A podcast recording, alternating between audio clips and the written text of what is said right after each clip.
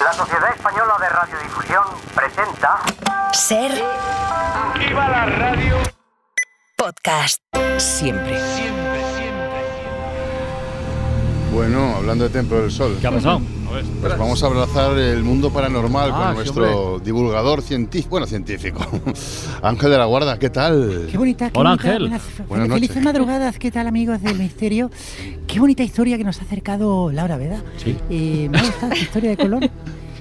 Y me gusta la forma que tiene de relatar las historias, Laura. Sí. Hoy es 29 de febrero, hoy es el no día, hoy es el día fantasma, hoy es el, Sí.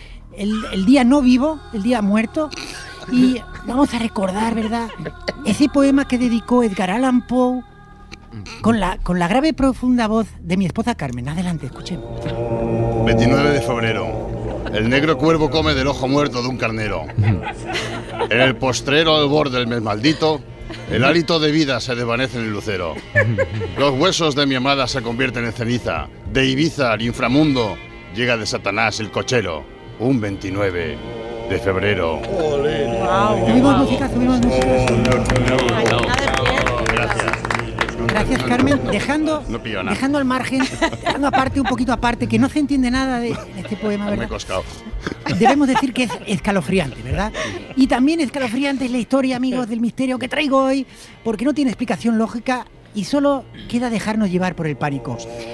En Belmez, ya sabéis, las caras de Belmez, ahí aparecen sí, sí. unos rostros sin nombre en algunas paredes, pero atención porque cada 29 de febrero aumenta el enigma y es que en el otro lado de las paredes aparecen los culos de Belmez.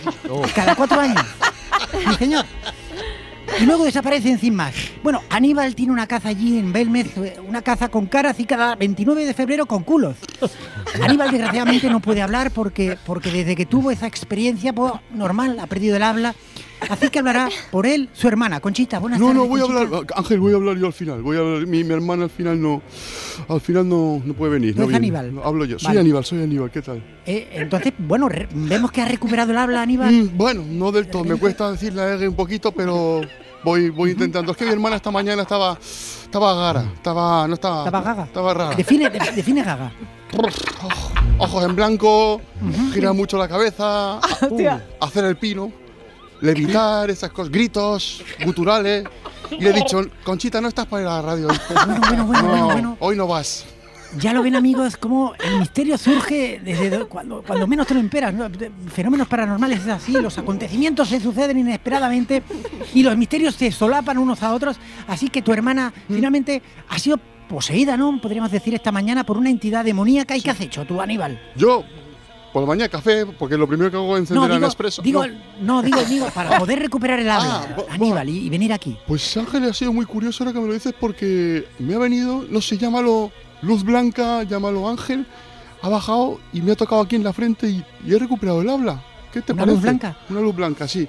Pero, a ver, vamos a ver una cosa, Aníbal, porque tú ¿Qué? estás aquí, porque, o sea, ¿por qué, por qué? ¿Por las caras y culos de la caza Belmez? ¿Por la posesión de- de- diabólica de tu hermano? ¿O porque un ángel ha recuperado el- te ha recuperado el habla, una luz blanca? O sea, aclarémonos, por Bueno, favor, Aníbal, porque pues, son demasiados temas, ya, demasiadas carpetas abiertas. Pues un poquito de todo, ¿no? Estoy yo. No, no, no, un poquito de todo, no. ¿No? Las normas del programa son. No, no, no, Aníbal, no. Las normas del, del- aquí de lo paranormal son claras. Un fenómeno paranormal por persona. Tú traes tres.